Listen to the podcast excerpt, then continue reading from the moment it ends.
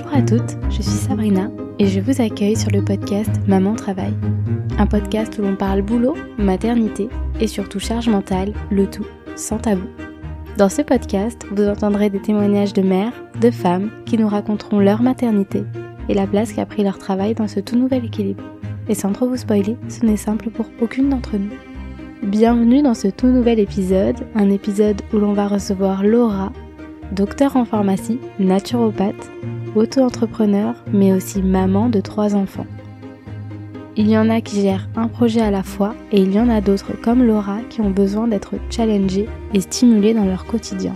Laura, c'est le genre de maman qui a une idée par minute, qui se retrouve toujours tiraillée entre ses besoins d'évoluer professionnellement et sa vie de maman déjà bien remplie. À chaque grossesse, elle a ressenti le besoin de se renouveler, le besoin de se prouver à elle-même qu'elle était encore capable d'assurer dans sa vie pro et dans sa vie perso. Et très souvent, à force de se mettre la barre très haute, d'être exigeante avec elle-même, elle a été surmenée. Et spoiler, pas qu'une fois surtout lorsqu'elle a eu son troisième et dernier bébé, un petit bébé RGO qui pleurait énormément et qui n'arrivait pas à être soulagé. On le sait, les bébés RGO sont parfois très compliqués à gérer, mais on en parle très peu et on parle très peu des solutions.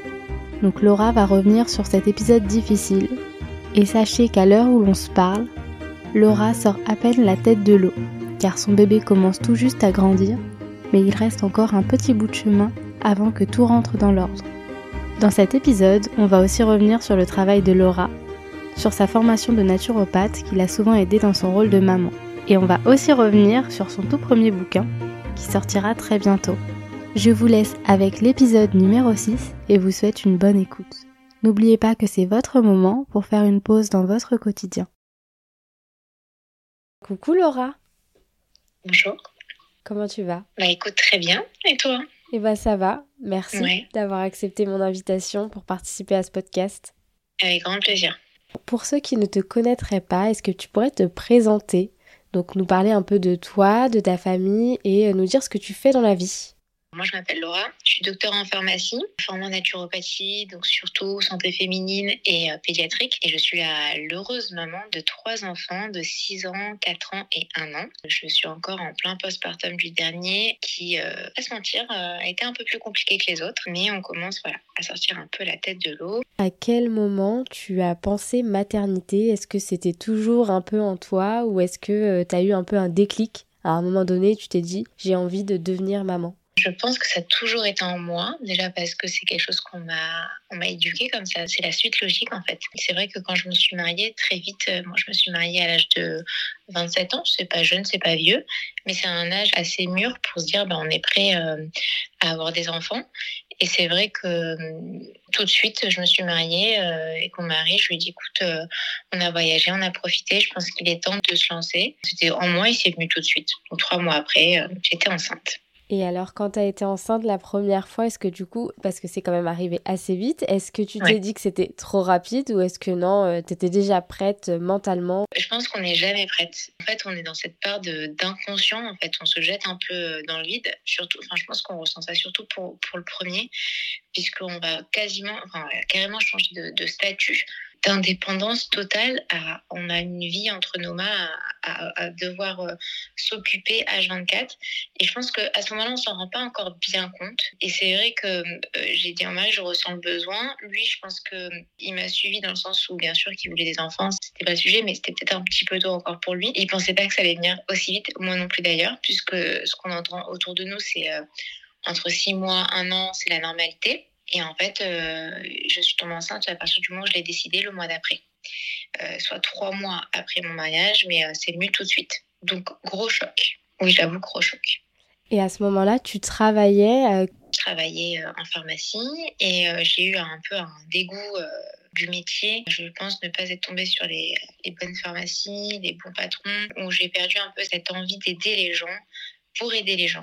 Il y a le côté business derrière qui faisait que moi, je m'y retrouvais plus. Et donc, j'ai décidé justement de prendre le temps, après mon mariage, pour bah, soit retrouver une pharmacie dans laquelle je me sens bien, soit m'installer en tant que titulaire de pharmacie, soit voir un autre chemin. Et c'est vrai que j'étais un peu dans le flou professionnellement parlant, donc je ne travaillais pas. Et c'est quand je suis tombée enceinte, j'avais besoin de travailler. Je suis une bosseuse dans l'âme, j'avais besoin de bosser et ne pas associer cette grossesse à un moment euh, que d'attente en fait. J'avais besoin de me dire, je ne suis pas en difficulté, je peux travailler. Où est-ce que tu as travaillé? Est-ce que tu es partie refaire des entretiens, etc. Ou est-ce que tu t'es dit, avec un bébé, c'est trop compliqué? Alors au départ, j'étais CV dans plein de pharmacies autour de mon nouveau chez moi, puisque j'étais plus du tout dans le même quartier. J'avais pas trop de retours positifs. Donc en attendant, j'avais mes parents qui avaient besoin de, de quelqu'un euh, pour gérer un peu tout ce qui était administratif. Donc vraiment aucun rapport avec la pharmacie. Mais j'avais besoin de travailler pendant ma grossesse. Et donc j'ai fait euh, un peu moins d'un an, du coup, toute ma grossesse. Mais neuf mois. J'ai travaillé dans l'administratif dans une, grosse société que mes parents ont. Est-ce que les retours, euh, pas forcément positifs que tu avais, tu penses que c'est lié à ta grossesse ou tu l'avais même pas dit quand tu étais en entretien? je l'avais pas dit, je l'avais pas annoncé. Il devait ressentir que j'avais pas la motivation de retourner en pharmacie parce qu'au fond de moi, j'étais un peu désabusée du métier. En tous les cas, en tant qu'employée derrière le comptoir, j'avais besoin de renouer avec le vrai contact. J'avais besoin de retrouver une pharmacie de quartier. Pour moi, la pharmacie, c'est vraiment au-delà de délivrer un médicament, c'est faire attention aux personnes qui viennent, s'assurer qu'ils prennent bien leur traitement ou qu'il n'y a pas autre chose autour du, de la pathologie. J'ai perdu ça et ça m'a énormément manqué. Ouais, comme tu t'y retrouvais plus, euh, tu as voulu un peu changer, euh, changer de voie, quoi. Exactement. Et alors, du coup, comment s'est passé euh, ces mois d'attente? Est-ce que niveau santé, bon, même si tu étais fatiguée, est-ce que les nausées, les vomissements, tu en avais ou pas? Ma grosse crainte, c'était de vomir. Voilà. Alors, j'ai été tellement fatiguée. Euh, c'est-à-dire qu'à 18h, je m'asseyais sur le lit. J'attendais que mon mari rentre à 8h pour me mettre au lit tellement je n'avais plus de force. J'avais des nausées. J'ai jamais vomi. À aucune de mes grossesses, je n'ai vomi. Je pense qu'il y a un côté psychologique qui m'interdisait de vomir. Parce qu'une ou deux fois, je pense que j'étais limite. Mais j'ai jamais vomi. J'ai eu des très fortes nausées. Moi, c'était le soir. J'avais rien le matin. Au fur et à mesure de la journée, euh, j'avais des nausées qui commençaient à s'installer vers 4, 5 heures. Par contre, les odeurs, euh, je mangeais du riz blanc, des pâtes blanches. Ça n'avait pas d'odeur. Pour ma deuxième, j'étais soulagée par du gingembre. C'est là où, entre-temps, je me suis penchée vers la naturopathie. Mais la première, j'avais rien du tout. Je ne voulais rien prendre. Donc, j'attendais que ça passe. La naturopathie aujourd'hui, c'est vraiment euh, quelque chose qui te passionne. Mais avant, enfin pendant ta première grossesse, t'en parlais pas du tout. Enfin, tu connaissais pas la naturopathie quand j'ai eu ma, ma, ma, fille aînée, euh, au bout de deux mois, elle a eu euh, des plaques d'eczéma euh, intense. Et forcément, je suis pharmacienne, mais je vais voir mon pédiatre et je lui demande, il dit, oh, vous avez un terrain, euh, vous avez dû avoir de l'eczéma, vous avez de l'eczéma. Je lui dis, oui, moi, petit, j'en ai eu beaucoup, j'ai été tartinée de cortisone. Bah voilà, c'est normal. Euh, il me prescrit une crème sans me dire que c'est de la cortisone, mais moi, je le sais. Vous lui mettez ça chaque, chaque sortie de plaque. C'était très froid, pas pris en considération. Donc, moi, j'applique, bête et méchant, je rentre, je lui mets cette, cette crème, ça va mieux, ça revient, ça va mieux, ça revient. Ça me convenait pas comme solution, puisque moi je sais qu'au bout de mes six ans, la cortisone ne marchait plus sur moi. J'ai décidé de me tourner vers du naturel. J'ai toujours eu cet appel vers le naturel. J'ai une amie derrière ma binôme de fac qui me dit écoute, j'ai découvert la naturopathie, je suis en train de me former, c'est génial, vas-y, lance-toi. C'est ce que j'ai fait. Pendant mon congé mat, j'ai euh, commencé à distance. J'avais la chance d'avoir un bébé à l'époque qui dormait des longues siestes de 3 heures. Donc pendant ces siestes, moi, je, je travaillais. J'avais besoin de m'occuper l'esprit. C'était très important et en fait, j'ai adoré. Ça a été une révélation et j'ai pas arrêté depuis. Alors en fait, tu t'es formée pendant que tu étais en congé mat Oui. J'ai eu la chance, Gabriela, d'avoir un bébé d'une douceur qui ne pleurait jamais, aucun trouble digestif, euh, pas de problème de sommeil. Euh, à deux mois, elle faisait ses nuits. C'était un bon bébé qui mangeait bien. Donc en fait, euh, ça roulait. C'était c'était facile. C'était trompeur même pour les autres à venir, mais mais c'était facile.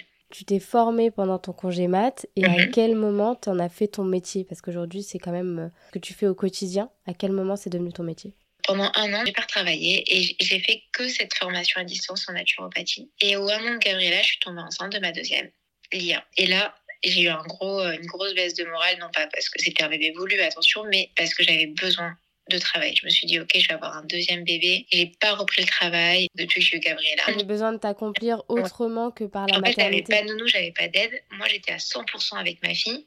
Les moments où elle était réveillée et bien éveillée, j'étais qu'avec elle. On était vraiment euh, toujours d'ailleurs très fusionnels et j'avais besoin d'être avec elle et de profiter de mon premier bébé. Je savais que il y avait qu'avec elle où j'aurais que ces moments intenses. Après, j'allais devoir me partager entre tous mes enfants. Donc, j'ai profité une année. Et puis, au moment où j'avais envie de retourner travailler, j'ai eu envie aussi du deuxième. Je pensais pas, pareil, que ça allait venir si vite. Et à partir du moment où je l'ai pensé, c'est arrivé. Et là, je me suis dit, OK, qu'est-ce que je fais? Parce que j'ai vraiment besoin de travailler j'ai eu la chance d'avoir un appel un jour de ma pharmacienne qui m'a fait valider mes, mes, études de pharmacie par un stage et qui m'a dit voilà, euh, j'ai besoin de quelqu'un euh, trois jours par semaine. Est-ce que tu serais partante? Et vraiment, c'est la pharmacie dans laquelle je me suis sentie bien. Et donc, du coup, euh, je lui dis ok, mais je vous dis, je suis enceinte d'un mois. Elle dit pas de problème, on te mettra une chaise, mais viens nous aider. Et donc, toute la grossesse de Lia, j'ai continué ma formation en parallèle et en même temps, j'ai travaillé trois jours par semaine en pharmacie.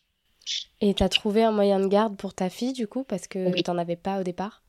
Exactement. Quand j'ai eu euh, cette euh, occasion de travailler en pharmacie, j'ai cherché donc crèche, euh, j'y comptais pas trop. J'ai trouvé une nounou, une nounou que j'ai gardée avec moi un certain temps pour pouvoir lui montrer et pouvoir lui faire confiance en fait. Ça, ça a été la plus grande difficulté, c'est de lui faire confiance.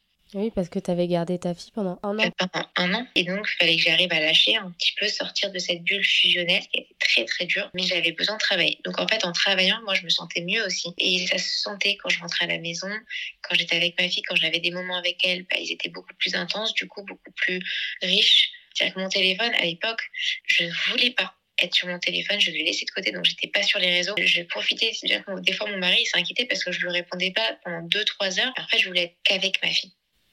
Ouais, tu avais ce besoin de profiter à fond avec elle et de te donner euh, à 100% dans cette maternité. Quoi. Et alors, quand tu as commencé à travailler, parce qu'en fait, c'était quand même la première fois que tu reprenais euh, une activité professionnelle avec un bébé, mmh. est-ce que ça s'est bien passé entre euh, l'équilibre, les... parce qu'on va pas se mentir, il faut courir à gauche, à droite, le matin, au retour, faire les repas, enfin, il faut faire un milliard de choses dans une journée. C'est tout à fait, c'est une organisation. Le premier jour où j'ai repris, Nounou qui m'appelle une heure après, elle a 42 fièvres, alors que Gabriela n'était jamais malade. Euh, j'ai même eu un, un, fou rire. Je me suis dit, bah, fallait qu'elle me le fasse maintenant. Euh, bah, je lui ai dit quoi faire au téléphone et euh, je l'ai guidée et puis elle me donnait des informations et ça s'est calmé. Et c'est vrai que d'une manière générale, l'organisation, c'était rythmé. Je pense qu'il faut du temps pour trouver une vraie organisation. On a des moments où on se dit, ok, ça c'était pas bon, faut pas que je refasse comme ça. Là, faut que je prépare le repas la veille, plutôt même si je suis fatiguée, demain je serai contente de l'avoir fait. Et après, ça roule jusqu'à l'arrivée de la deuxième. Et là, on chamboule tout. Comment tu te sentais euh, physiquement et psychologiquement? Parce que tu étais quand même enceinte de ta deuxième Dur. La grossesse de Lia était, euh, était un peu différente de celle de Gabriela. J'ai envie de dire un peu normale puisque j'ai déjà un bébé d'un an dans mes bras qui ne marche pas, qui ne mange pas seul, qui a vraiment besoin de moi euh, tout le temps. Et puis émotionnellement parlant, elle était un petit peu plus dur. Je pense qu'il y avait une fatigue profonde déjà. Et puis c'est vrai que quand on accouche par césarienne, on a déjà un peu de mal à digérer que c'était une césarienne. Là, on se dit, ok, je suis enceinte, c'est merveilleux, je suis ravie. Donc on a des stress, est-ce qu'on va revivre une césarienne euh, Dans quelles conditions? Et, euh, et c'est vrai qu'on n'a pas encore digéré la première naissance, on est encore un peu en postpartum de la première, qu'on a la deuxième qui arrive. Aujourd'hui, c'est la plus belle chose au monde puisqu'elle a une complicité incroyable. Mais sur le moment, c'est vrai qu'il y a plein de choses dans la tête qui se bousculent. quoi. C'est pas facile. Elles sont hyper rapprochées, donc forcément, mm. euh, c'est maman et papa qui empathisent vachement au départ. Quoi. C'est sûr que euh, mon mari a dû. Euh, il avait plus de nuit tranquille. Moi, je travaillais pas pour la première, donc je l'ai un peu épargné. Mais c'est vrai qu'à la deuxième, il y a des moments où quand les deux se réveillent à 4 heures du matin et qu'elles n'ont pas les mêmes besoins, j'ai besoin de quelqu'un qui m'aide. Donc c'est sûr que l'arrivée de la deuxième, mon mari l'a bien senti. Je vous parle même pas du troisième. Mais, mais c'est vrai que voilà, c'est un chamboulement. Et il faut le temps, il faut se laisser le temps de retrouver un équilibre familial entre le couple et même euh, notre vie ensemble. Quoi. Quand tu as accouché, il y a eu ce nouvel équilibre à trouver justement. Est-ce que ça a été difficile au départ? Parce que j'imagine que trouver ces marques avec deux bébés, c'est compliqué. Mais comme tu travaillais en plus, à la différence de la première fois, ça devait encore plus être difficile juste avant mon accouchement, j'ai dû être alitée. On a découvert euh, que j'avais un problème de liquide amniotique. Alors j'avais ça pour ma première, mais on en rigolait. J'avais trop de liquide. La deuxième, on rigolait plus. J'avais un risque d'accouchement précoce. Et donc du coup, euh, je devais rester alitée, arrêter toute alimentation euh, riche en sucre, même les pâtes, enfin tout ça, pour justement résorber un petit peu ce liquide. Donc j'ai dû m'arrêter. Et par la suite, bah, j'ai pas repris. Mais par contre, Tu t'es arrêtée avec ta fille de... qui avait un an, alité. Tu faisais comment? Parce que la journée, pour aller la chercher... Alors, elle était à la maison, elle n'était pas en crèche. Elle était à la maison, mais j'avais quelqu'un qui m'aidait. Du coup, j'avais une nounou qui m'aidait. Mais même, on ne peut pas être alité quand on a un bébé qui euh, commence à bien marcher et qui vient nous voir toutes les 30 secondes et qui a besoin d'interaction avec sa maman. Quoi. Donc, euh, j'ai été alitée euh, du mieux possible, mais pas, pas autant que ce qu'on me l'a prescrit. Et puis, l'arrêt du sucre a énormément aidé. Donc, après, 9e mois, c'est bon. Je me suis levée et c'était parti. Tu T'as pas accouché prématurément? Non, c'est une source de stress complètement imprévue qui vient se rajouter à, tout ce qu'on a déjà à gérer euh, au quotidien. Je m'attendais pas, mais c'est vrai que quand j'ai vu la tête de mon gynécologue, quand je me suis levée en salle d'attente et qu'il m'avait vu un mois avant, il m'a dit écoutez, là il y a un vrai problème, euh, faut qu'on comprenne pourquoi euh, il y a tant d'eau. J'avais tous les symptômes d'un diabète gestationnel sans avoir les analyses de sang d'un diabète gestationnel. Du coup, j'ai eu, euh, j'ai dû me restreindre à un même régime alimentaire. Ça allait beaucoup mieux par la suite. Comment ça s'est passé, le retour à la maison? Moi, c'était euh, une césarienne programmée. Donc, je savais que le 26 juillet, en fait, je suis rentrée la veille à la maternité. Euh, je devais dormir là-bas. Donc, je suis partie, il était 6 heures. Et là, je laisse ma fille. Première étape, séparation avec ma grande, avec qui on était ultra fusionnel. Et en fait, je ne pensais pas aller accoucher. Je pensais juste que j'allais me séparer de ma fille. Donc, j'étais plus dans cette optique-là. J'accouche, tout se passe bien, césarienne se passe très bien, bébé va bien, maman aussi. Il est temps de rentrer à la maison retrouver son cocon. Et là, en fait, j'ai le souvenir d'avoir laissé la poussette euh, dans l'entrée de chez moi avec le avec Lia dedans. Et je suis partie voir ma fille. Et au bout d'une heure ma mère me dit bon ben on va peut-être lui trouver une place à ce bébé parce que j'étais à fond. Je voulais tellement compenser ces trois jours parce que je n'ai fait que trois jours contrairement à ce que voulait le médecin. Je suis restée que trois jours à la clinique. Je voulais compenser cette absence. Je voulais pas qu'elle ressente euh, qu'il y avait de différences voilà. j'ai pas trouvé sa place tout de suite. Bon elle s'est bien faite hein. c'est un bébé qui enfin c'est une enfant merveilleuse qui, qui rentre dans le cœur de tout le monde. Et pareil ça a été un bébé avec un peu de reflux mais qui dort bien et qui mangeait bien. Elle mangeait, elle dormait. Je la posais, j'étais avec ma fille. Aux trois mois de l'IA, c'est là où j'ai créé ma baby farm. C'est là où il y a le gros tournant professionnel de ma vie, aux trois mois de ma fille. T'as pas attendu qu'elle grandisse un peu plus, t'as ressenti le besoin de retravailler rapidement? J'ai l'impression qu'à chaque fois que t'as une grossesse ou un tournant euh, au niveau de la maternité, t'as ce besoin de faire quelque chose, de te rendre utile professionnellement. Totalement. Alors, je pense que chaque grossesse est différente et chaque accouchement, chaque venue au monde, chaque bébé a des besoins différents. Et à chaque fois, j'ai senti quelque chose, un appel. Voilà, un appel. Et c'est vrai que j'ai aussi besoin de me dire que professionnellement, je suis pas en off, en fait, je suis toujours là. Je suis toujours là et je vais toujours aider et je vais toujours accompagner. J'ai pu le faire pour mes deux premiers parce que ça allait. Edra, c'était un peu plus compliqué, j'ai dû stopper pour mon état psychologique, physique, pour me concentrer sur mon bébé. Mais tu as raison dans ce que tu dis, puisque là, je relance plein d'activité et je sais que mon fils m'a donné la force de le faire. Tu vois, tu soulignes un point très intéressant. Oui, parce qu'en fait, euh, je remarque qu'à chaque fois que tu as une nouvelle grossesse, tu as soit un nouveau projet euh, professionnel, soit une nouvelle envie de te former à quelque chose, mais en tout cas d'évoluer professionnellement. Ouais, ça me pousse. Déjà, j'ai envie que mes enfants soient fiers de ce que je fais. J'ai envie de leur laisser quelque chose, qu'ils soient fiers de leur maman. On en parle beaucoup. Quand j'ai eu l'IA et que j'ai créé mes baby farm, je m'attendais pas en fait à vivre tout ça, que ça soit si intense. Personne ne nous dit que l'entrepreneuriat c'est si dur. C'est puissant. On vit des choses incroyables, mais dans les deux sens. Euh, on a des réussites, on a des échecs, des échecs qui nous construisent, euh, qui nous font avancer, mais on ne sait pas que c'est les montagnes russes. On entend souvent cette expression-là des montagnes russes.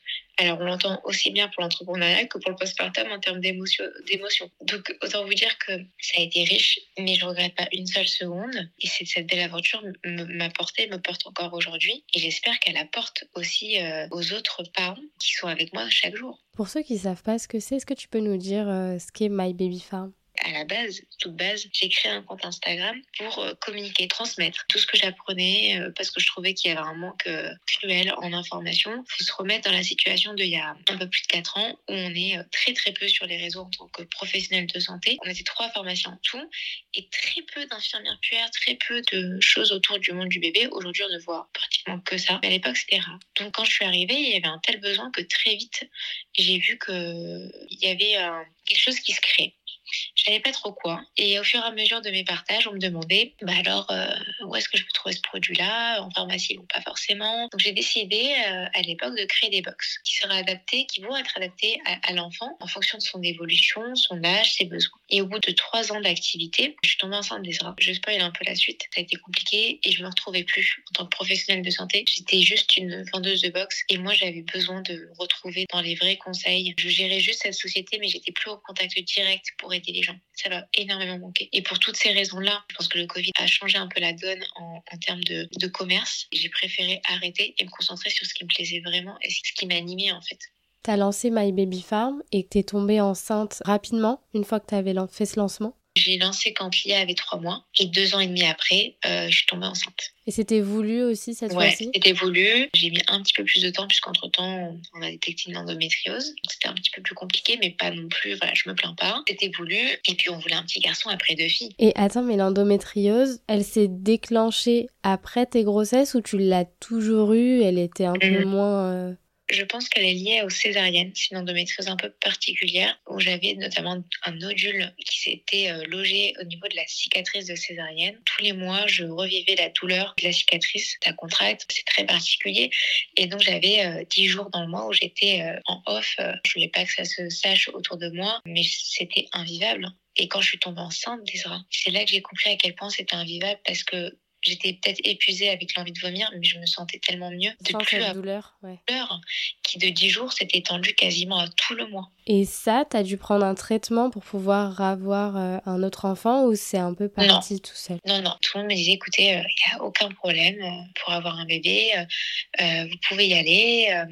ok, mais ça venait pas. Mais j'ai pas eu besoin de traitement. Alors oui, vous savez, les médecins, ils ont, ils ont le traitement facile. Je les ai jamais pris, mais parce que je suis euh, pharmacienne et je sais, c'est surtout psychologique qu'on donne quelque chose à, la maman pour se dire, ok, c'est bon, elle est sous traitement, tout va bien. Je m'étais laissé encore quelques semaines, quelques mois pour voir avant de commencer le traitement et c'est là où c'est venu.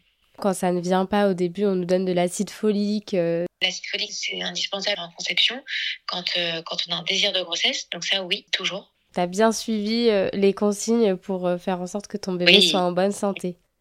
Évidemment. En bonne pharmacienne que tu étais. Oui. La naturopathie, elle a pris euh, une grosse place dans ton quotidien de mère. Est-ce que du coup, tu étais plus tournée vers ce type de médecine, entre guillemets? C'est une bonne question. Alors mes réflexes ont changé, mais j'ai quand même chez moi le doliprane, j'ai quand même des antibiotiques, on ne sait jamais. Quand je voyage, je prends quand même des petites choses avec moi. Mais c'est vrai que de premier abord, ce que je vais utiliser, bah, ça va être des infusions, ça va être des huiles essentielles, ça va être des massages, ça va être euh, toutes les techniques que je peux mettre en place pour soulager l'enfant. Si je vois que ça ne suffit pas, alors oui, on va donner un doliprane. Et après, par contre, je donne jamais d'antibiotiques direct, mais quand je suis en vacances et qu'il n'y a pas de médecin autour, là oui, par contre, j'irai voir un médecin qui me prescrit, qui me donne son avis, qui l'ausculte.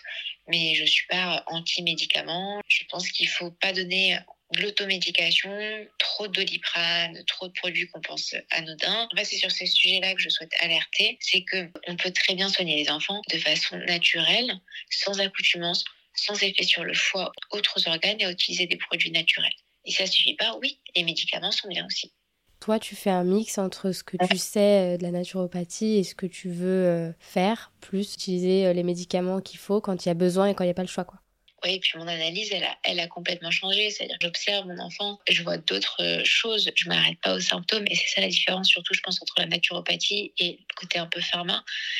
Les deux se complètent pour moi et j'espère qu'un jour, en pharmacie, à la fac, à la faculté, on aura cette fusion des deux cursus j'ai une autre façon de voir les choses et j'analyse plus en profondeur. Je ne reste pas juste sur le symptôme, j'essaie de comprendre vraiment la cause du problème.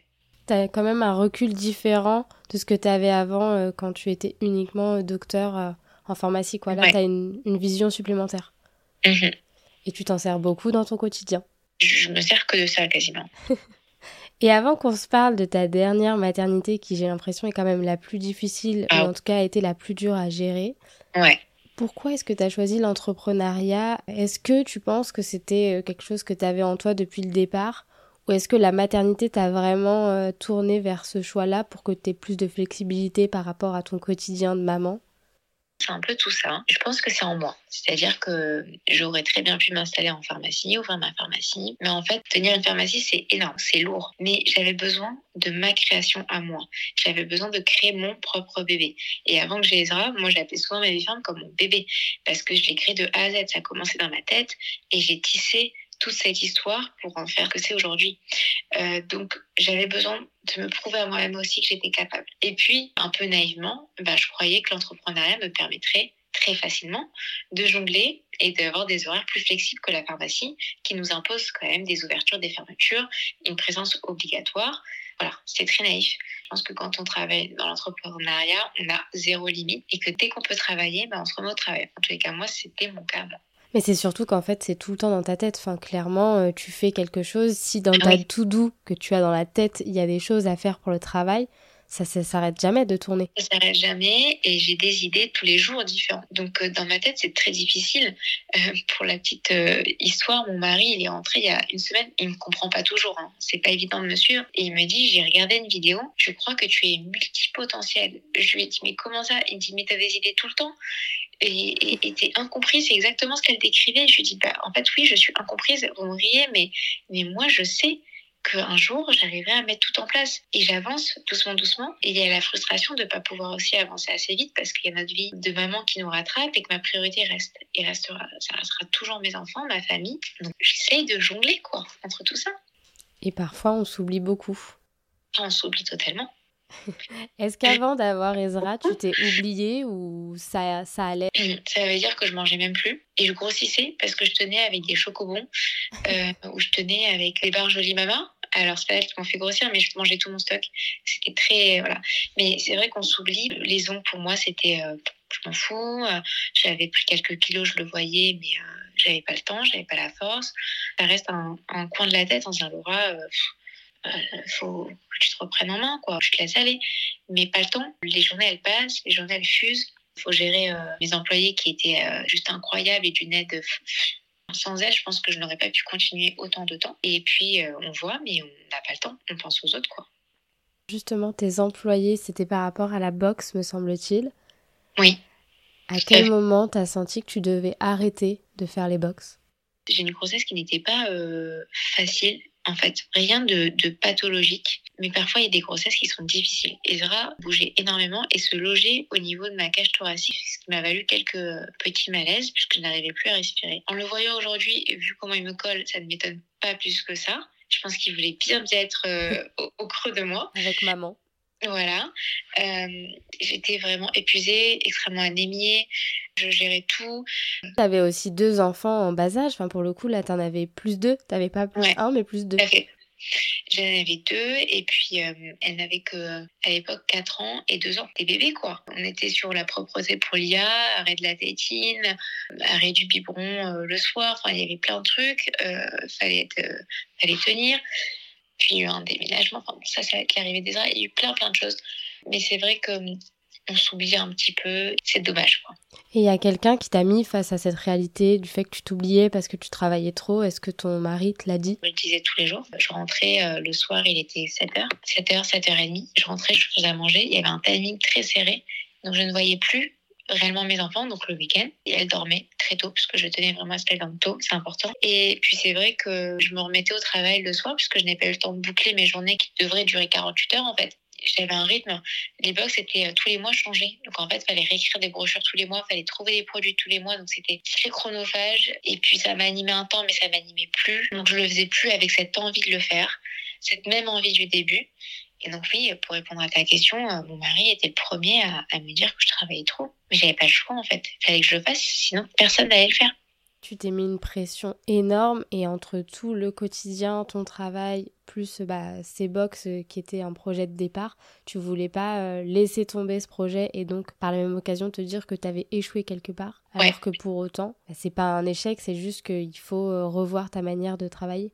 Alors c'est exactement ça, c'est-à-dire que moi j'ai un gros problème avec l'échec. Pourtant ma mère n'a pas cessé de m'expliquer euh, toute ma jeunesse que l'échec n'était, enfin ce n'est pas un échec, mais on apprend et on avance. Et là c'est vrai que ça a été une décision qui a été extrêmement difficile à prendre, mais qui était d'une évidence. Et en fait j'ai pris cette décision un mois avant d'accoucher reins, tout en ne sachant pas encore ce que j'allais vivre avec reins, mais je sentais que je n'avais plus la force et plus envie et que ma voix n'était pas là. On peut me prendre pour une folle, mais j'ai une voix intérieure qui me guide. Et si je n'écoute pas mon intuition, les rares fois où je ne l'ai pas écoutée, je me suis trompée. J'avais besoin de me retrouver. Je sentais que ce n'était plus mon chemin. J'avais été au bout de cette expérience-là qui m'a énormément apporté. J'ai découvert l'entrepreneuriat, les hauts, les bas, les positifs, les négatifs. J'ai appris. Je suis pas du tout dans le commerce. Docteur en pharmacie, on vous apprend pas, on vous apprend pas à vous vendre. C'est pas le but. Donc j'ai appris plein de choses, un peu malgré moi souvent. Mais en tous les cas, voilà, ça a été beaucoup de travail.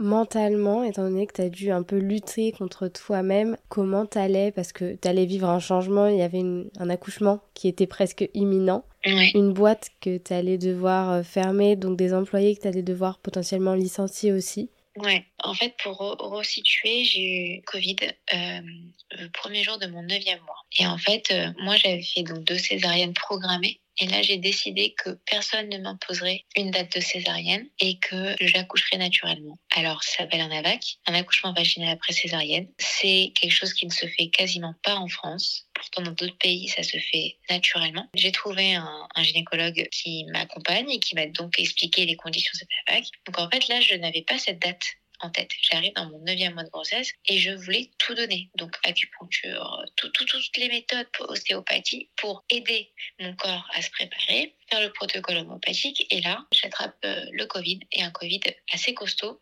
Bah oui, parce qu'en plus, tu étais à mon neuvième mois, donc forcément, c'est encore plus fort quand on est enceinte. Ouais, j'avoue avoir été euh, vraiment marquée par cette période-là. Déjà, parce que je découvre, j'avais des petites courbatures, je sentais que c'était le jour de mon anniversaire. Je, sentais que bon, il y avait quelque chose. J'ai dit bon, avant de faire la fête le soir, est-ce que euh, est-ce que j'ai le Covid qu'on va quand même euh, vérifier Et je vais à la pharmacie pendant que le test euh, se fait. Moi, je regarde le petit rayon naturel des huiles essentielles.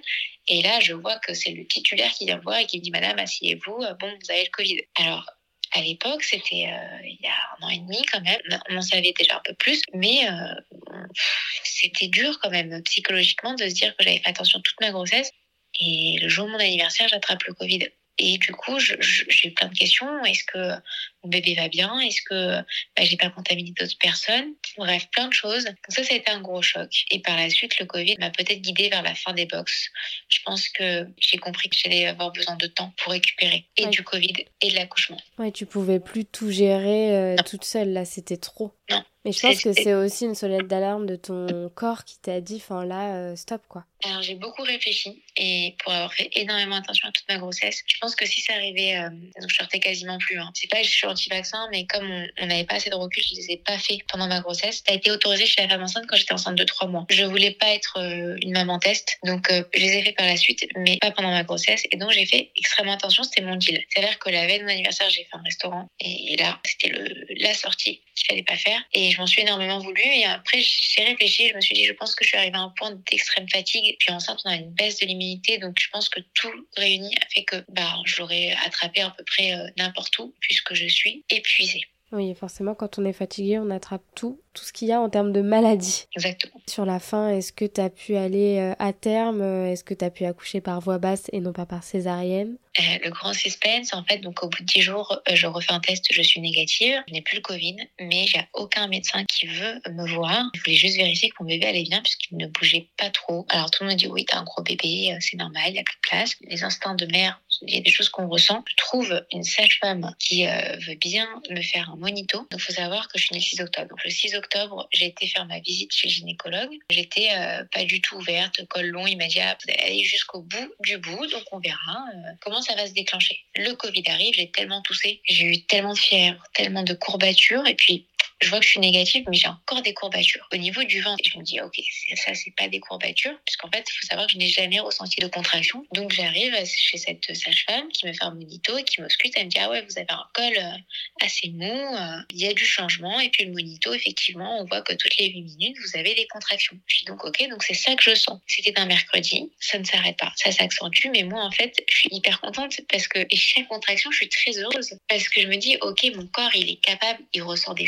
ça bouge. Et c'était plus toutes les 8 minutes, ça s'était un petit peu plus accentué. J'ai une amie qui vient me faire les ongles, qui me prépare un petit peu pour l'accouchement. On est vendredi, vendredi soir. Et là, je dis, ok, c'est bon, je suis nickel maintenant, je peux accoucher. Il s'avère que dans la nuit de vendredi à samedi, il se passe un truc très bizarre. Il y a mon inconscient qui me dit Laura, tu es en train de faire le travail. Je me dis mais non, bah, moi je peux pas coucher naturellement. Il y avait ce blocage de me dire que j'y arriverais pas puisque j'ai eu des césariennes avant. Et au final, je me lève le matin, j'ai à mon mari bon, j'ai quand même des contractions, euh, j'ai pas beaucoup dormi cette nuit, j'étais dans un état un peu bizarre quand même. Et au final, 11 h du matin, je perds les os. Il s'avère que bon, au départ, je suis très contente. Je me dis ça y est, c'est parti, on y va, c'est le moment. Sauf que quand je vais me doucher, je me rends compte que la couleur euh, du liquide est, noire. Donc là, je déchante un peu en urgence, je vais à la maternité. Et tu savais ce que ça voulait dire d'avoir un liquide teinté comme ça? Oui, ça veut dire que le bébé a fait ses selles, ses premières selles dans le liquide et ça peut être potentiellement très grave. Ouais, il faut potentiellement faire assez vite pour le sortir. Mais j'ai eu la chance d'arriver. Alors, euh, je vous dis pas la tête de la sage-femme quand je suis arrivée. Je lui dis alors je viens, je crois que j'ai perdu les os. D'accord. Euh, par contre, le liquide il est noir. D'accord. J'ai pas eu le temps de faire le rendez-vous anesthésiste puisque j'ai eu le Covid. Et puis je suis de la vac. Alors elle m'a dit bon, ça fait beaucoup trop d'informations. Écoutez, vous savez quoi? On va s'installer directement dans une salle de travail. On va regarder ça. Elle me dit mais mais d'où elle sort cette fille en fait? C'était très drôle. Elle a été adorable. Elle a compris. Puis elle m'a fait le test. Effectivement, elle m'a dit ouh cette couleur ne me plaît pas. Elle me dit, bon, on va faire un monito, euh, vous sentez votre bébé bouger Je dis non, pas trop. Elle me dit, bon, euh, ça sent pas bon. Je dis, ok je me mets à pleurer évidemment. Mon mari arrive dans la foulée et euh, là on fait le monito. Bébé qui, euh, Dieu merci, était très bien. Enfin, il n'y avait pas de problème au niveau cardiaque. Et mon médecin a quand même décidé, alors j'étais dilatée à deux, c'était pas énorme, mais comme c'était pour le coup comme un premier bébé et un premier travail, on savait que ça allait être un peu long. Mon médecin euh, est venu m'ausculter, il m'a dit voilà, on te laisse encore quelques heures, voir si ça se ça s'ouvre naturellement, puisque comme tu as eu déjà deux césariennes et qu'il y a une cicatrice, on ne pourra pas te donner de produits d'hormones pour t'aider à dilater, parce que c'est des contractions qui sont beaucoup trop fortes et qui peuvent risquer une déchirure au niveau de la cicatrice de l'utérus. On ne peut pas donner euh, à quelqu'un qui a déjà eu deux césariennes euh, un déclenchement. On ne peut pas faire un déclenchement. Voilà, on ne peut pas déclencher. Euh, je savais, c'était le deal. Donc j'attends, j'attends, j'attends, j'attends, j'attends 4 heures. On se retrouve à 6h30 du soir. J'ai quasiment pas bougé. Et pourtant, la sage-femme vient me voir. Elle me dit Oulala, vous avez des contractions toutes les 4 minutes. Elles sont intenses. Vous les sentez? Je dis Oui, je les sens. Mais on m'a tellement dit que c'était d'une atrocité et que c'était dur et que c'était. Je pense que chaque femme les vit vraiment différemment. Moi, je me, suis armée et je me suis dit Ok, Laura, t'es rien, t'es à deux.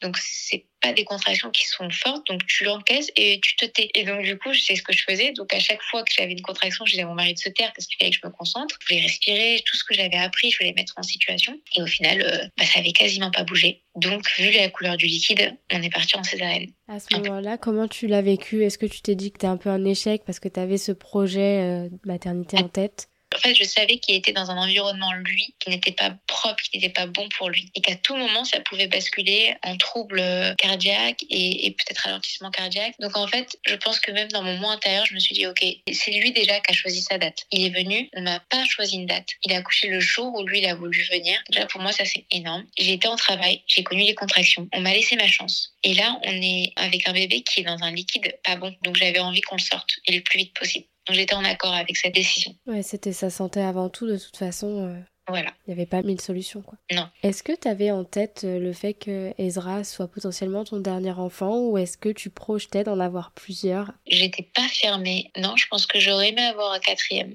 avant Ezra.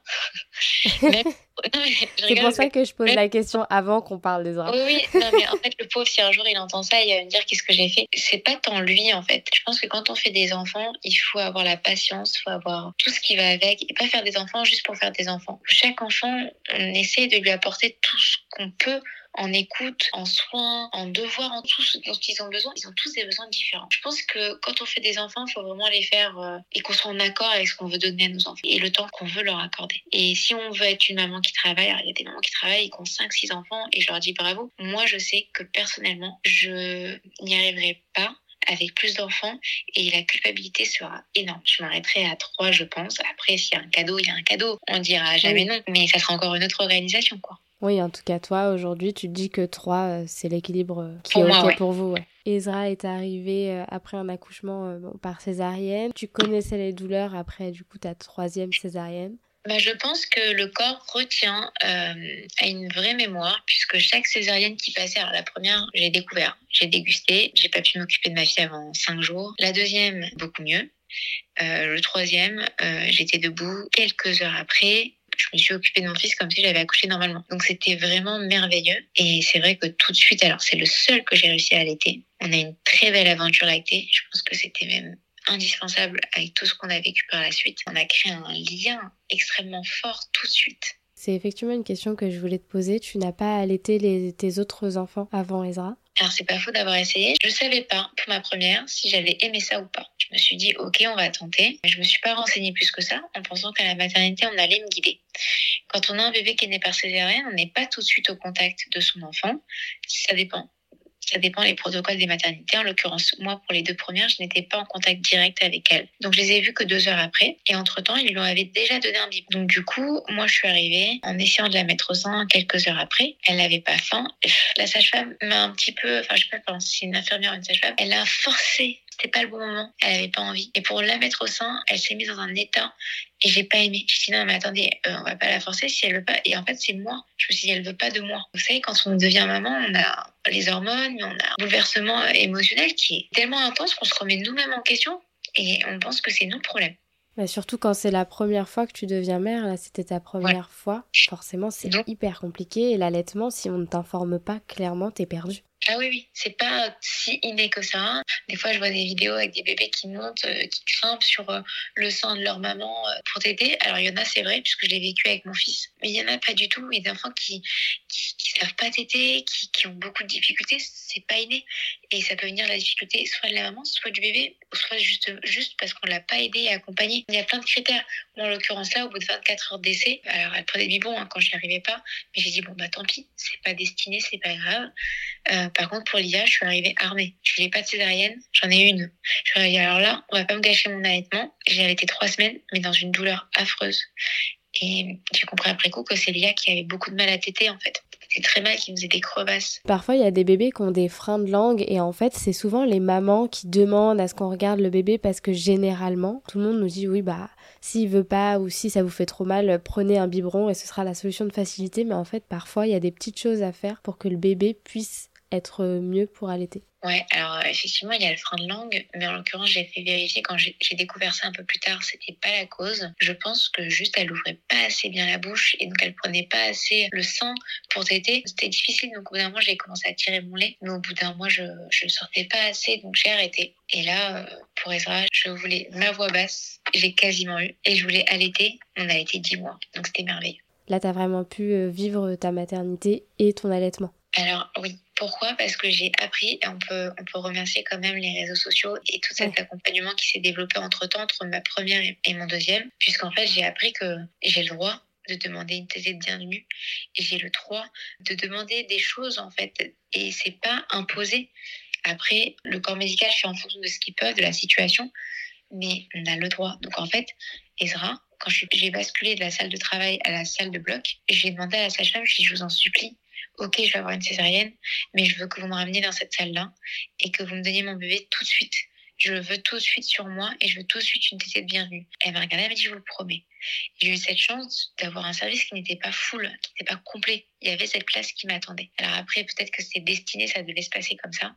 Mais donc, je suis retournée après la césarienne, tout de suite après, et j'ai eu mon bébé sur moi. J'ai fait mon pot à pot, que je n'avais jamais fait pour les autres, mes autres enfants. Je l'ai mis au sein tout de suite. Et pareil, une sage-femme qui a essayé de me décourager. Je dis sage-femme, mais euh, je sais pas. C'est en tous les cas une personne, euh, voilà, peut-être une infirmière qui a essayé de me décourager. Non, vous n'y arriverez pas. Je l'ai pas écouté. Voilà, le troisième, je pense qu'à un moment, on se met euh, des ER et on se cache un petit peu les oreilles. on s'en fout. On écoute notre cœur de maman. Et je savais que j'allais y arriver.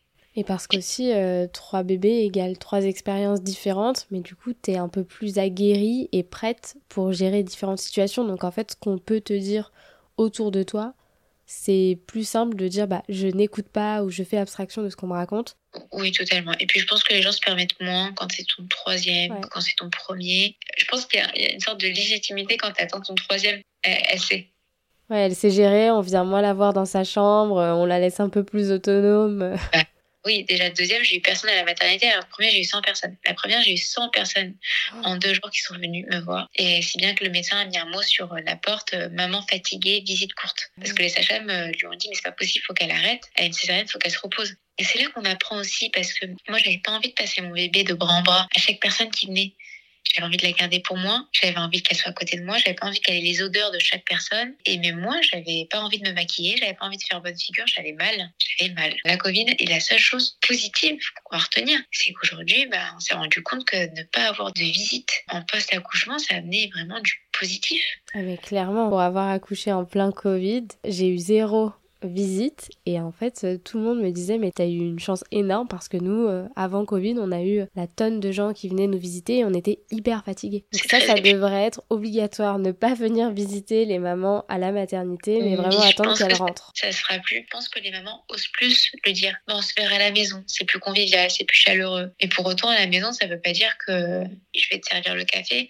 Non c'est une maman qui vient d'accoucher. D'ailleurs euh, je l'ai pas dit mais donc j'ai écrit un livre sur le postpartum qui sortira en janvier euh, c'est très important d'avoir de, euh, euh, le respect de la maman qui a accouché, mais au-delà, l'entraide en fait. Aider cette maman. Mais attends, mais t'as aussi créé un livre Oui, tout mais on y vient là.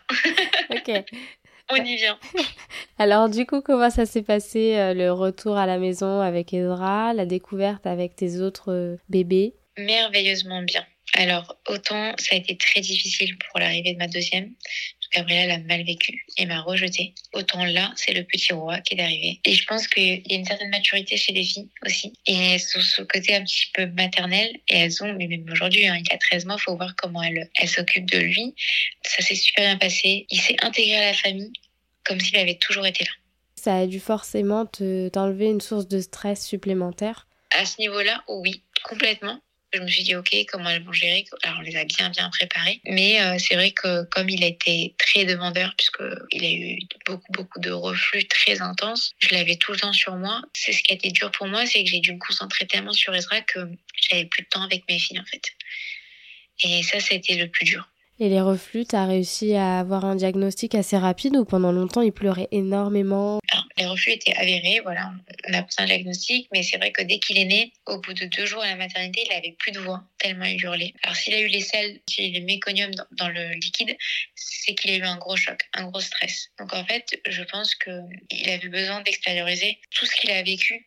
C'est vrai qu'il hurlait beaucoup. Pour moi, la maternité, c'est le moment calme. J'ai jamais eu un bébé qui pleurait, il mangeait, dormait, c'était parfait. Et là, on savait plus quoi faire avec mon mari qui du coup dormait avec moi et mes filles étaient chez mes parents parce que c'était jour et nuit déjà. Je me suis dit bon on va rentrer, on va avoir nos repères, on va avoir notre maison. Il s'avère que quand j'ai accouché une semaine après j'ai déménagé. C'était très dur puisque c'est un appart de transition puisque j'étais en travaux. Et là euh, bah, j'étais pas chez moi, pas mes repères, un nouveau chez soi et et en même temps avec un nouveau bébé. Donc les filles n'étaient pas dans leur chambre habituelle. Il y a eu plein de bouleversements à ce moment-là. Le diagnostic a été posé très rapidement puisque ma pédiatre sait que je suis euh, dans le milieu médical et donc j'ai quand même des critères. Alors on m'a dit arrête l'allaitement, euh, c'est ton lait. J'ai eu plein de, conseils et là pareil, j'ai rien voulu entendre. Je me suis concentrée sur moi et sur ce que j'entendais moi au fond de moi. Et c'est pour ça que j'avais besoin d'être beaucoup avec lui ça a effectivement dû te changer énormément parce qu'il pleurait beaucoup à la différence de tes autres bébés. Je me disais même, bah, c'est bon, euh, je vais avoir quelques semaines au tout début où il va beaucoup dormir, puisque moi, mes enfants, elles faisaient des siestes, enfin, elles mangeaient, elles dormaient. Bon, la nuit, elle se réveillait à 4 heures, mais elles mangeaient, elles dormaient. Je me disais, bon, au début, je pourrais travailler, il ne sera pas trop éveillé, les premières semaines, il va manger, il va dormir. C'était très difficile à vivre. Je m'attendais pas à ça. Et le pire, c'est pas tant moi, c'est lui. C'est de voir sa souffrance. C'était des cris vraiment de souffrance et euh, on essayait de mettre des choses en place. C'était difficile. Dans le temps, comment ça s'est passé? Est-ce que ça s'est atténué? Est-ce que vous avez trouvé un équilibre? Ou est-ce qu'au contraire, c'est devenu de plus en plus dur pour toi mentalement, psychologiquement et pour Ezra aussi? C'est vrai qu'au départ, je comprends très vite qu'il y a un trouble digestif. Je peux pas le poser. C'est simple, je peux pas le poser. Et en fait, jusqu'à ces neuf mois à peu près, c'était du non-stop. c'est un bébé qui hurlait qui même quand il mangeait, il hurlait, qui n'a quasiment pas fait de vraie nuit, euh, sieste compliquée. Et en fait, à chaque fois qu'il bah, grandissait, en fait, je trouvais quelque chose qui l'apaisait. J'ai mis sur un matelas en, proclive. Ça l'a aidé un temps. Donc un matelas qui est incliné pour faire ses siestes. Là, Révolution, à un mois et demi, je le mets dessus. Euh, je, suis vraiment à côté de lui. Et là, il fait des siestes. Première fois qu'il arrive à faire des siestes sans le porte-bébé. Et puis il grandit. Puis ça suffit plus. On trouve d'autres choses, des remèdes naturels. Ça va un temps. J'arrête par exemple tous les protéines de lait de vache. Ça lui fait du bien. Et vient la diversification alimentaire. Et là, on explose. Et de l'eczéma partout. Et euh, des reflux extrêmement intenses. Et, et, moi, je, psychologiquement, je bascule. Je bascule vers ces 7-8 mois. J'ai tout donné. Quand je te dis que j'ai tout donné, c'est que j'étais à son écoute je n'ai jamais crié. Tous les mots qui sortaient de ma bouche étaient euh, Mon fils, je t'aime, on va s'en sortir, ne t'inquiète pas, je suis avec toi, je vais te soutenir. Parce qu'en fait, il y a un moment où on sait qu'on peut rien faire. Il n'y a que ça qui peut l'aider. Et même quand moi, j'ai perdu espoir de lui dire ça, bah, psychologiquement, j'ai perdu pied. J'ai fait une sorte de burn-out euh, parental. Je pense que c'était ça, puisque c'était très violent. J'ai déconnecté complètement et je me suis dit, bah, je suis pas une bonne mère, je n'arrive pas. J'ai tout essayé, je n'arrive pas à l'apaiser. Chaque fois que je trouve quelque chose, ça suffit plus. Il a un tel besoin d'apaisement que je n'arrive pas à lui donner, alors j'abandonne. Quelqu'un d'autre saura mieux s'occuper de lui que moi. Donc tout mon rôle de mère, c'est en question. Et à ce moment-là, tu n'avais pas encore repris le travail, du coup, pendant ces huit mois où il fallait être... Et bien euh, sûr, Bien sûr, j'ai repris. Je me suis arrêtée un temps parce que j'ai compris. J'ai arrêté les réseaux. Donc j'ai accouché pour resituer un petit peu. J'ai accouché des en octobre, 23 octobre. J'ai annoncé à mes employés qu'on allait arrêter vers novembre. Et puis euh, on a fait écouler tous les stocks. Donc jusqu'à janvier, on a fait des ventes de tout ce qu'on pouvait euh, écouler en termes de stock. Et puis euh, là, j'ai arrêté un petit peu les réseaux. J'avais besoin de, de couper parce que c'est quand même très prenant. Et pendant ce temps-là, je, je reçois un mail au départ, je lis un peu en diagonale. Je pensais que c'était une blague. C'est des mails un peu automatiques qu'on envoie comme ça, j'en reçois un peu tout le temps. Je vois que c'est une maison d'édition. Je vois que c'est un sujet sur postpartum. Puis je ferme parce que franchement, euh, je voulais déconnecter. Je me reconnais dix jours après.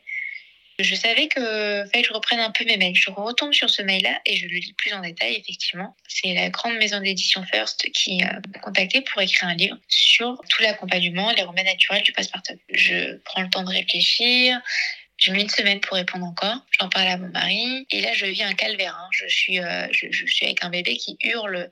Je me dis à quel moment je vais écrire ce livre. Il a été euh, salvateur pour moi. Il a été libérateur. Je, je, j'ai beaucoup hésité à le faire. J'ai mis beaucoup de temps à, à me lancer. Je me suis lancée dans l'écriture au mois de mai. Ils ont été extrêmement patients parce qu'en fait, j'avais peur de, un, de pas être à la hauteur d'écrire un livre. Deux, d'influencer trop vers quelque chose de négatif parce que ce que je vivais en, ce moment était pas très rose en termes de postpartum. Et trois, est-ce que j'allais euh, avoir la force de l'écrire Est-ce que j'allais avoir le temps Mon mari a dit, écoute, c'était pas le moment. Attends six mois. Je lui ai dit, écoute, il y a des choses qui arrivent, il faut les saisir. J'ai dit, ok, on va y aller. Je regrette pas. Et est-ce que ça, potentiellement, ça a été un peu ta thérapie d'écrire sur papier ce que tu ressentais? Ça t'a aussi permis d'avoir un peu un échappatoire? Comment t'as géré? Effectivement, je l'ai écrit à la fin de mon livre. C'est alors c'est pas mon histoire, c'est pas mon vécu, mais j'ai écrit un livre comme moi j'aurais aimé l'avoir. C'est ni positif ni négatif, c'est la vraie vie. Et quand je sentais que j'étais pas d'humeur juste ou j'étais j'étais pas bien, je fermais mon ordinateur et je me disais ok aujourd'hui c'est pas un jour d'écriture. Donc oui, jusqu'à la fin de l'écriture de ce livre. Donc j'ai fini de le rédiger en été juillet, euh, août, septembre. Et ben quand j'ai mis le point final à ce livre, Israël est tellement mieux. Et je pense que moi, ça m'a aidé professionnellement parlant à me retrouver. Et puis, j'ai fait un vrai projet qui était concret et je sais que ça va aider des mamans. en même temps, on a réussi à mettre en place des choses avec Ezra qui l'ont beaucoup aidé. Il a grandi. Tout allait mieux, en fait. C'est comme si les planètes s'alignaient et que les choses s'ouvraient enfin, s'apaisaient enfin. Et donc, ce livre a été, euh, pour moi, c'était ma bulle d'oxygène quand j'avais besoin de sortir un peu de cette routine de maman et de bébé RGO. J'allais à mon petit café en bas de chez moi et puis j'écrivais une heure, deux heures. Ça me faisait beaucoup de bien. Tu t'es un peu retrouvée euh, au travers de ce livre, le fait d'écrire, de te repositionner toi en tant que euh, Laura? Je disais tout à l'heure que j'avais toujours besoin d'un projet à l'arrivée d'un bébé. Bah, c'est totalement ça. Pour me rassurer intérieurement, de me dire que je suis toujours là, que oui, je travaille, j'ai un vrai travail, j'aide les gens et j'avance et je suis pas assez parce que je suis devenue maman comme ma vie professionnelle est mise entre parenthèses. Pas du tout. Et puis même, c'est un sujet qui, pour le coup, j'étais en plein cœur, quoi. Ouais, ça a été euh, libérateur complètement.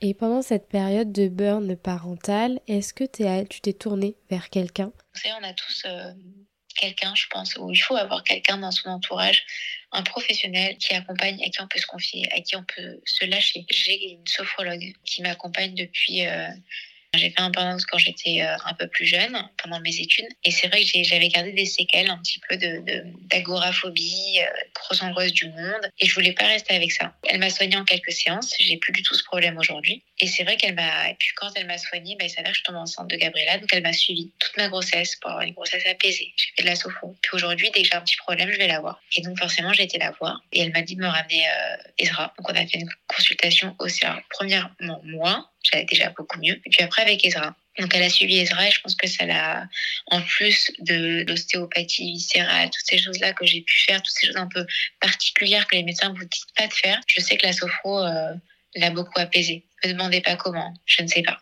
mais ça l'a beaucoup aidé.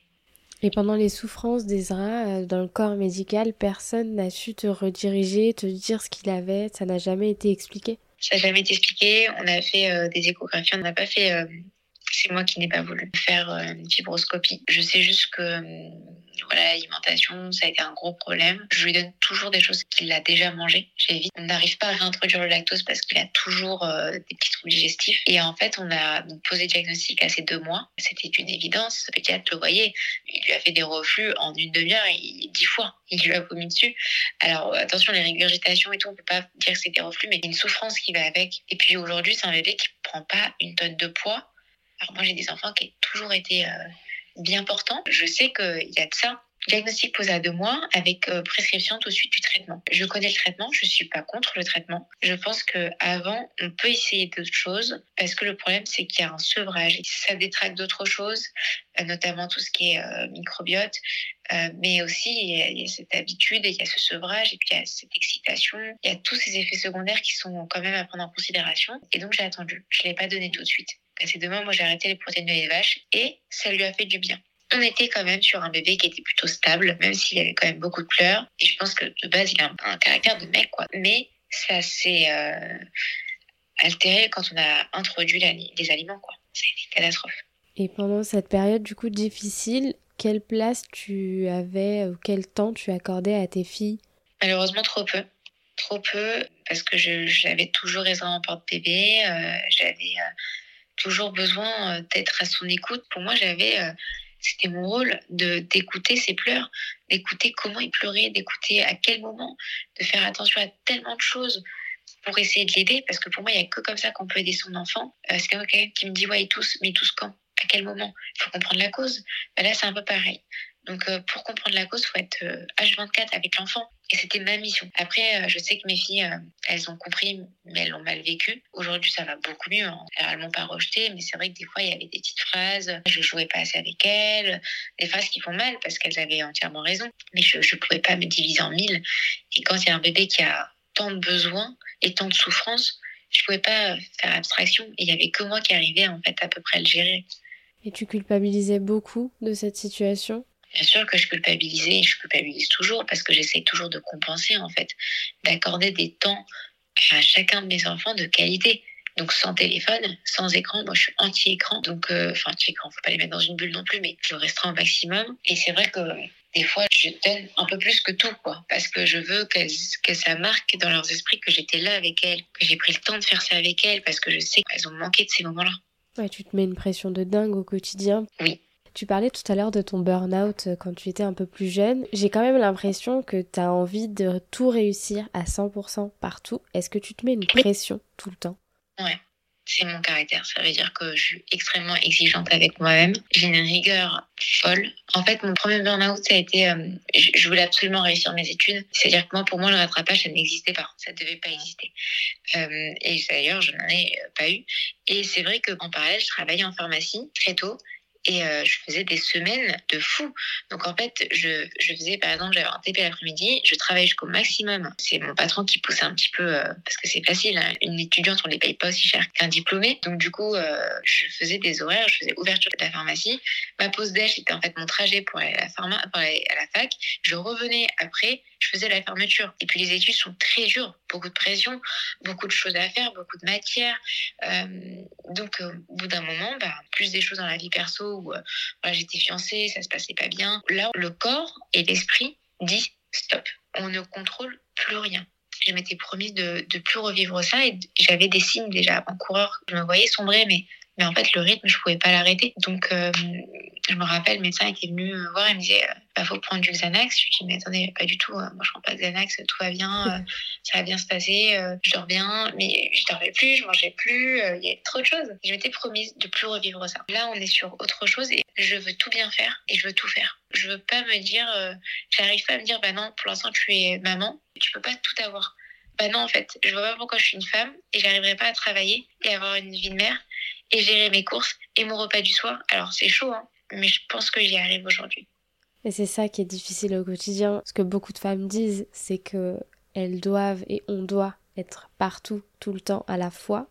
Et à un moment donné, bah forcément, on craque toutes à un moment. C'est presque inévitable. Je pense qu'il faut vivre. Voilà, c'est surtout ça. Je pense qu'il faut vivre comme on a envie d'être. C'est-à-dire que si vous n'avez pas envie de travailler, vous sentez besoin d'être avec votre enfant et que vous êtes père au foyer, moi, je vous dis un grand respect parce que je suis pas capable. Moi, je ne peux pas le faire. Donc, j'ai un grand respect pour les femmes qui, décident de dédier toute leur vie à leurs enfants. Alors attention, moi donne tout à mes enfants, mais j'ai aussi besoin d'être épanouie par mon travail. Et ça déteint beaucoup trop sur ma vie personnelle. Donc si dans ma vie pro, je suis pas bien, moi en tant que Laura, je serai pas bien à 100%. Mais c'est moi et ma personne. C'est beaucoup de pression.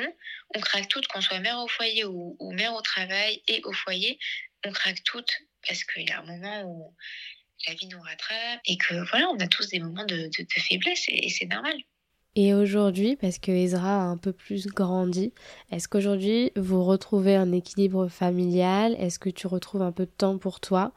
On a remarqué avec mon mari qu'il nous fallait un an. Un an après l'arrivée de, de, chaque enfant pour euh, retrouver un équilibre. Pourquoi? Parce que je pense surtout qu'au bout d'un an, bébé quand même dort mieux, il fait des vraies nuits, euh, il est un peu plus costaud. Bon, on a quand même euh, des vraies soirées, on retrouve des soirées. Donc là, on arrive au 1 an d'Ezra, puisqu'il a 13 mois là, dans, bah, demain. Est-ce qu'on a retrouvé l'équilibre? Non. Clairement, là, on l'a pas retrouvé. Je pense que l'année que j'ai vécue a été tellement forte et tellement intense. Je me suis tellement mise entre parenthèses. Mais mon mari, on a, on a mis notre couple entre parenthèses parce qu'il y avait une telle urgence vitale de l'enfant et d'apaiser sa souffrance qu'en fait euh, on sortait plus, on vivait plus. Moi je pouvais pas me décrocher des draps parce que je me suis dit personne va réussir à le comprendre à part moi. Je travaille de chez moi, même si j'ai quelqu'un qui m'aide, j'ai besoin d'être chez moi et de, de savoir que voilà s'il pleure je sors tout de suite, qu'est-ce qu'il y a, qu'est-ce qui se passe. On a fait un peu le bilan et c'est vrai que maintenant qu'il va mieux, lui c'est un peu un coquin, il a compris qu'on était là au quart de tour, donc euh, on est toujours là, mais on essaye de lui parler. Voilà, il a été tellement porté dans mes bras que maintenant il attend ça tout le temps. Donc il y a un autre travail à faire. Puis il y a toujours ces petites maladies qui, qui reviennent, il est toujours un peu encombré. On, attend encore la deuxième année, on va dire. Mais on est sur la bonne voie. Ah oui, on est clairement sur la bonne voie. Aujourd'hui, Ezra, il est euh, pas du tout en collectivité. J'ai une nounou qui garde Ezra euh, à la maison même si moi je suis là, puis ça me permet d'aller chercher les enfants. Alors moi, maintenant, mon rythme, il est bien organisé. Et ça, c'est grâce à une coach que j'ai pris tout de suite après euh, avoir accouché d'Ezra, puisque je voulais changer de voie après les box et je voulais bien faire les choses. Et elle m'a dit, écoute, stop, tu vas prendre en fait une semaine pour toi. On va pas du tout commencer le coaching là. Chaque jour, tu vas t'accorder un petit temps pour toi. Tu vas te faire plaisir. Et en fait, je me suis rendu compte que je, bon, évidemment, je prenais pas de temps pour moi. Je savais pas le faire. Je culpabilisais. Et surtout que chaque minute, j'avais l'impression d'être euh, en prison, vite, vite, vite. Que surtout, j'ai appris à faire, c'est prendre le temps de faire les choses sans pression. Et ben, si on a perdu cinq minutes, et ben, c'est pas grave, en fait. Qu'est-ce qui va se passer? Bah, rien. Et ça, ça a changé ma vie. Donc, en fait, j'étais comme une feuille de papier complètement compressée. Et toute cette année, j'ai pris le temps de me réouvrir complètement pour étendre la feuille. Alors, il y a encore les séquelles, on les voit sur la feuille, mais clairement, j'ai pris le temps d'apprendre à me réorganiser. Des fois, j'ai envie de mettre le temps en off pour rattraper. Bah là, cette année, j'ai pu mettre plein de choses entre parenthèses pour rattraper tout ce manque d'organisation que j'avais avant. Tout est maintenant beaucoup plus organisé. Je sais comment gérer les choses grâce à ce coaching. Et donc, Ezra, là, il va rentrer en collectivité à partir de janvier. Ouais, donc tu te sens prête aussi à le laisser, tu sens qu'il commence à aller mieux? Il va mieux. En fait, avant, c'était impensable puisque j'avais peur qu'on le secoue tellement euh, il hurlait. Et puis, c'est des pleurs stridents qui sont durs à entendre. Je pense qu'il n'y a, a qu'une mère et un père qui sont capables de supporter. Et je, je, vais te dire même ma mère qui me garde très souvent mes enfants. Je lui ai laissé une heure Ezra et je suis revenue, elle était en pleurs. Elle m'a dit, ma fille, je suis désolée, je suis incapable, je n'ai pas réussi à l'apaiser, parce qu'elle n'a pas réussi à l'apaiser, elle s'est mise dans cet état-là. Je lui ai dit, t'inquiète pas, je sais. Mais du coup, j'ai compris que personne ne pouvait vraiment le garder, quoi. Ouais, ce qui est compliqué, c'est que vous étiez quand même seul face à ça, et que vous avez dû faire ça bah, tout seul parce qu'il n'y avait personne pour vous aider, quoi. Complètement. Tu m'étonnes qu'à un moment donné, mentalement, euh, ça suit pas ça suit pas. Et je pense qu'en plus, j'avais euh, des troubles. Euh, tu sais, après la grossesse, on peut avoir des troubles de la thyroïde. Je me voyais grossir. je, je dis que j'étais en dépression, mais en fait, ça peut être tout ça peut être lié à la thyroïde. Et je suis et puis j'ai je suis tombée sur un médecin qui me dit oh là là. Mais c'est quoi ce quoi Mais c'est quoi ça? Vous avez ci, vous avez ça. Faites en urgence d'analyse, vous avez sûrement un trouble de la thyroïde. Je pense qu'il y avait quelque chose aussi de pathologique qui faisait que mon état n'était pas euh, comme il aurait dû être. Et ça s'estompe au bout d'un an, quand tout va bien. C'est pour ça que j'ai fini le livre au un an d'Ezra. Tout s'est ouvert, tout s'est apaisé. Mon état physique allait mieux, mon état émotionnel allait mieux. J'étais un peu plus comprise par les gens autour de moi, puisque quand on a un bébé RGO, il faut le vivre pour comprendre à quel point c'est violent. Alors moi, c'est mon troisième, mais quand c'est le premier chez quelqu'un, quand on devient parent avec un bébé qui est RGO, oh, mon Dieu, je n'ose imaginer la difficulté et à quel point on peut être perdu en fait. C'est encore plus dur. En tout cas, on est très content que ça aille mieux pour vous tous et surtout que ça continue, que chacun réussisse à retrouver un bon rythme et qu'Ezra aille mieux. Ah oui, c'est tout ce que je souhaite. Bah, merci beaucoup Laura pour ton temps, pour nous avoir euh, raconté toutes ces péripéties autour de ta maternité et de ton travail. J'étais ravie, c'est mon premier podcast et franchement je suis ravie. Tu t'en es très bien sortie. Merci. merci beaucoup Laura.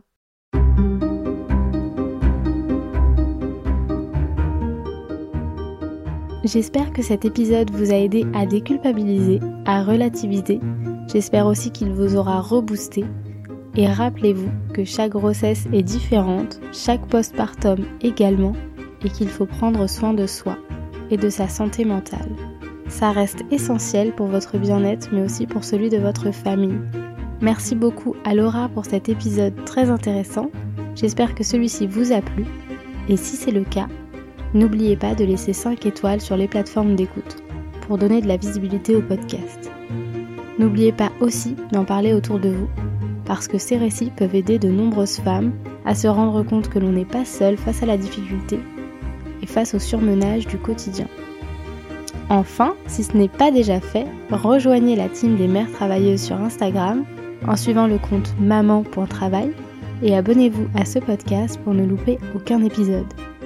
Parce que oui, n'oubliez pas que c'est pareil chez tout le monde, mais plus on en parlera, plus on fera bouger les lignes. Allez, je vous dis à jeudi prochain pour un nouvel épisode inédit. Et d'ici là, on s'accorde du temps pour soi. À la semaine prochaine!